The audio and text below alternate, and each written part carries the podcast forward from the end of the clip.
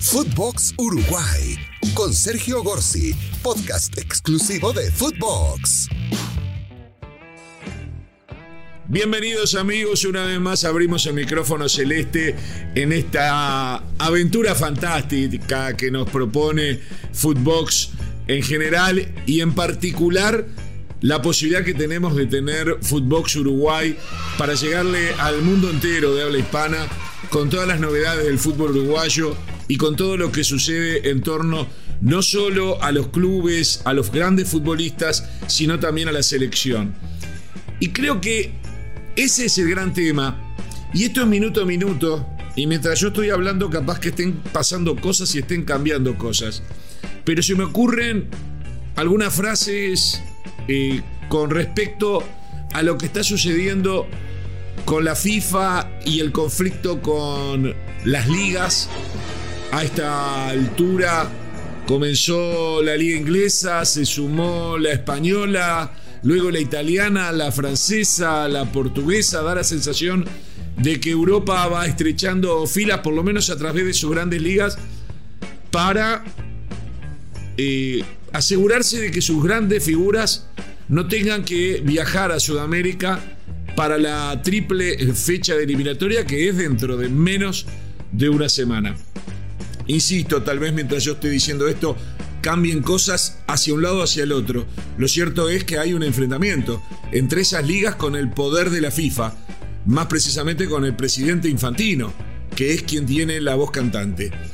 Todo esto en el marco de una vieja pelea que tiene que ver con los clubes, los grandes clubes eh, que son en muchos casos manejados por los grandes jeques, por magnates rusos, por multimillonarios chinos o los grandes clubes que siguen existiendo fruto de un poderío económico absolutamente inigualable, están aburridos, cansados de pagar fortunas por jugadores, en este caso sudamericanos, a los cuales prácticamente que todos los meses los tienen que mandar de vuelta para defender a sus selecciones porque así lo indica el reglamento de la FIFA, ya sea para campeonatos oficiales o también para fechas FIFA. Y por si esto fuese poco, la, pandemia generó en una primera parte suspensión de partidos y en otra que se hayan amontonado porque falta cada vez menos para la Copa del Mundo. Y eh, ahora se llegó a la situación de que va a haber dos triple fechas, lo que hizo que el periodo en el cual están obligados los grandes clubes de mandar a sus jugadores por 10 eh, días, o por 9 en realidad, que era lo que estaba estipulado, pase a 11. Por supuesto que el tema no son dos días. Incluso yo creo que tampoco es la pandemia, aunque la pandemia lateralmente lo toca.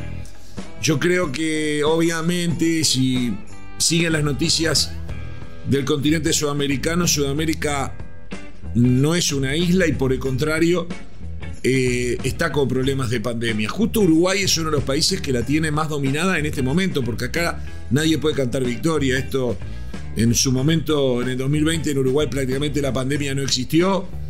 En 3, 4 meses del 2021 pasamos a ser los peores de la clase y ahora somos de vuelta los mejores.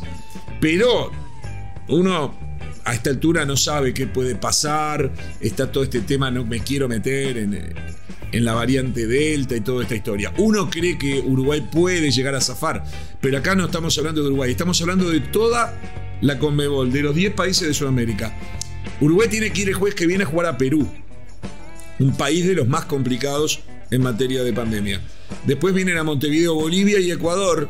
Insisto, Uruguay en ese sentido, hoy en día creo que junto a Chile están eh, entre los mejores. Pero de todas maneras, los europeos aprovechan, los ingleses dicen, no, la mayoría no se va a fijar en Uruguay, que es muy chiquito. La mayoría de los países de Sudamérica están en la zona roja de, peligro y van a tener que hacer cuarentena cuando vuelvan. Por lo tanto, se van a perder los, los 11 días de la triple fecha más la cuarentena 21 días. Y encima en octubre de vuelta se repite la historia. Los clubes no quieren saber más nada. Eh, los españoles tal vez se suman ya no tanto por el tema pandemia, sino porque les viene bien. Y dicen, bueno, si a nosotros nos cambiaron la regla de juego sin consultar, aunque la FIFA dice que sí consultó, si nos cambiaron sin consultar, nosotros no tenemos por qué hacernos cargo. Lo cierto es, ¿cómo termina este partido? ¿quién lo va a ganar? ¿La FIFA va a lograr imponerse o se van a imponer las grandes ligas que son las que están apañando a los grandes clubes? Yo tengo una interpretación. En primer lugar, varias cosas. La FIFA amenazó a los grandes clubes con echarlos, ¿se acuerdan? Hace un par de meses se armaban una Superliga. Allí tuvo eh, la complicidad de las federaciones. Eh, los grandes clubes, en este momento, para mi gusto, están detrás de toda esta historia y hackean el poder de la FIFA arruinando o intentando arruinar las eliminatorias sudamericanas. Por supuesto que los grandes clubes son los que manejan a las ligas, que son las que piden que no se envíen más futbolistas. Además, creo yo que hace años es una locura esto de jugar 18 partidos de eliminatorias. Creo que no, se, no, no resiste eh, el fútbol del mundo de hoy en día. Y quiero que se entienda, los futbolistas son seres humanos, yo lo entiendo. Pero vos no podés comprar algo y voy a ir a un objeto.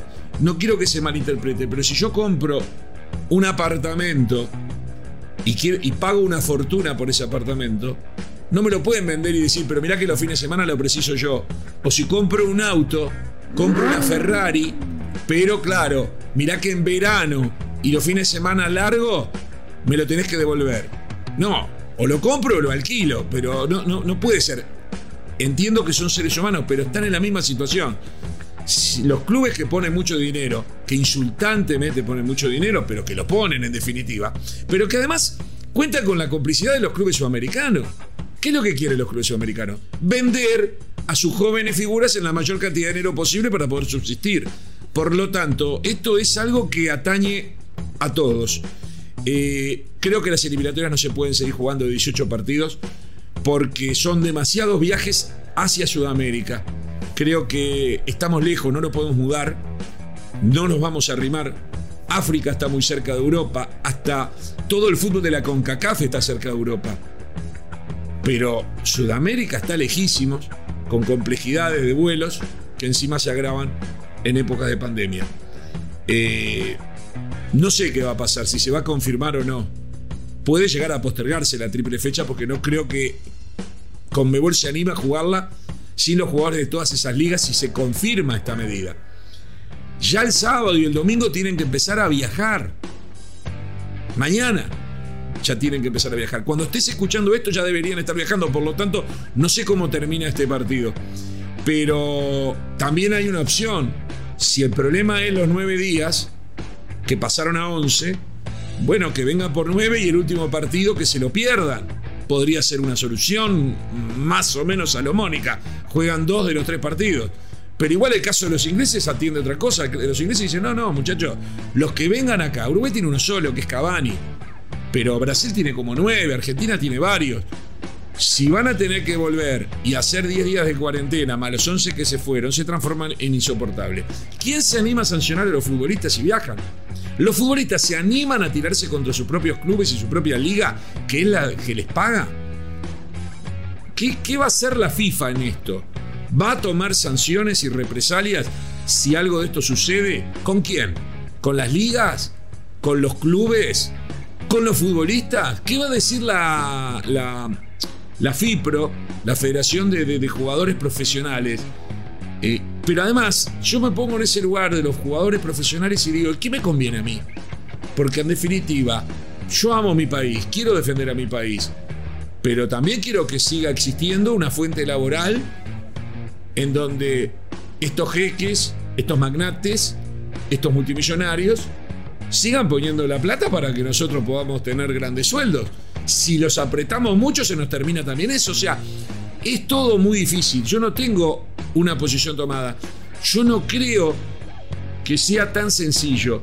Es fácil decir, te lo vendo, salvé el año del presupuesto de mi institución porque te vendí esta figura, esta joya que surge de Sudamérica, en especial del Uruguay, tiene permanentemente nuevas joyas.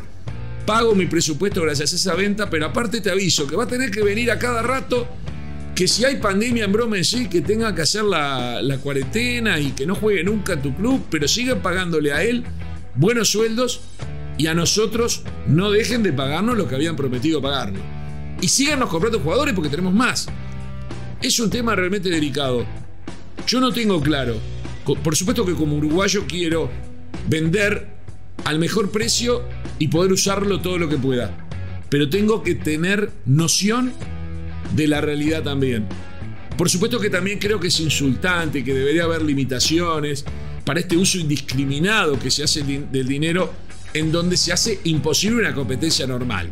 Cada vez son más aburridas las competencias internacionales desde el momento que desde que empieza el campeonato ya se sabe quién las va a ganar. Yo no digo cuando es a nivel de selección, ya sabemos que un Brasil o una Alemania van a ser más que Haití. Bueno, son así los países. Pero a nivel de clubes es, suena insultante que se armen verdaderas selecciones mundiales y que los campeonatos como la Champions se reduzcan a 6 o 7 candidatos, la Libertadores a 5 o 6, todos de un mismo país, en este caso Brasil, hasta hace poco se le agregaban River y Boca, pero creo que ahora han quedado fuera también, y que las Copas Mundiales de Clubes se la puedan entregar al equipo europeo de turno sin despeinarse porque el equipo que juegue la final, si es de Sudamérica o de CONCACAF, difícilmente pase la mitad de la cancha en los 90 minutos de juego. Entonces, esto requiere un reordenamiento si queremos que el fútbol siga siendo lo apasionante que siempre lo fue. Es muy complejo, es muy difícil. No tengo claro. Lo que sí tengo claro es que hay un lío. Sí tengo claro que hay una lucha de poderes entre futbolistas. Perdón, los futbolistas lo dejo para lo último. Entre clubes poderosos con sus federaciones. Y arman superligas. Y luego las ligas con la FIFA. Y en el medio la Conmebol y la UEFA que no saben qué hacer y la ven pasar y no logran conseguir consensos. Y por último los futbolistas, que por un lado son los grandes privilegiados de todo este manejo del dinero, pero también son los que quedan en el medio y son los rehenes de estas situaciones. Pueden ser, conociendo la mentalidad eh, latinoamericana, la mentalidad sudamericana y la mentalidad uruguaya, pueden ser tildados hasta de vendepatria si no vienen a defender la selección, porque acá el fútbol se vive como que fuese un tema de patria, cosa que yo discrepo y será para otro, para otro día. Pero por otro lado, tampoco se pueden exponer a suspensiones o a medidas que los perjudiquen. Y, e insisto, si la gremial de futbolistas del mundo decide apretarlos mucho, a los clubes y a las ligas, lo que pueden lograr es que se termine este gran negocio. Y entonces también es algo a considerar. La verdad, no tengo claro, lo que sí tengo claro que es un lío, lo que sí tengo claro que está en jaque la FIFA, que están en jaque los jugadores de fútbol, que no se sabe qué va a pasar y que la Comebol va a tener que estudiar y reestudiar cómo hacer a partir de ahora las eliminatorias y en qué momento se puede tirar de la cuerdita. Se tiró de la cuerdita haciendo desde hace mucho tiempo eliminatorias de 18 partidos. Es mucho, lo dije siempre. Pero si a esto le agregamos triple fecha y le agregamos más días, llega un momento que la cuerdita se rompe. ¿Tiene razón los europeos? Yo no se las quiero dar. Pero lo que, tiene, lo que tiene razón son los hechos y el peso de los hechos hace que terminemos todos peleados y en un gran conflicto. La verdad, no sé por dónde se sale, pero sin los jugadores de Europa, las eliminatorias no creo que se puedan seguir en Sudamérica hasta que esto no se arregle. Uruguay tiene prácticamente todo el equipo en Europa. De todas maneras, creo que eh, si se juega con jugadores del medio local, si todos juegan con jugadores del medio local, el más favorecido va a ser Brasil, que sigue teniendo un fútbol poderoso, tiene más recambio, ha repatriado muchos futbolistas y Uruguay y Argentina pueden ser de los más perjudicados. Pero no creo que se llegue a dar esa hipótesis. Veremos qué sucede. Esto ha sido Footbox Uruguay del día de hoy. Realmente estamos eh, con todas estas dudas, con todas estas preguntas que no siempre tienen respuestas y esperando que se desarrollen los temas. Señoras y señores, nos pueden seguir en todas las plataformas a través de Footbox Uruguay, porque el micrófono celeste no se apaga y a la celeste, no importa qué cancha juguemos, a la celeste la sigo a donde va. Footbox Uruguay con Sergio Gorsi, podcast exclusivo de Footbox.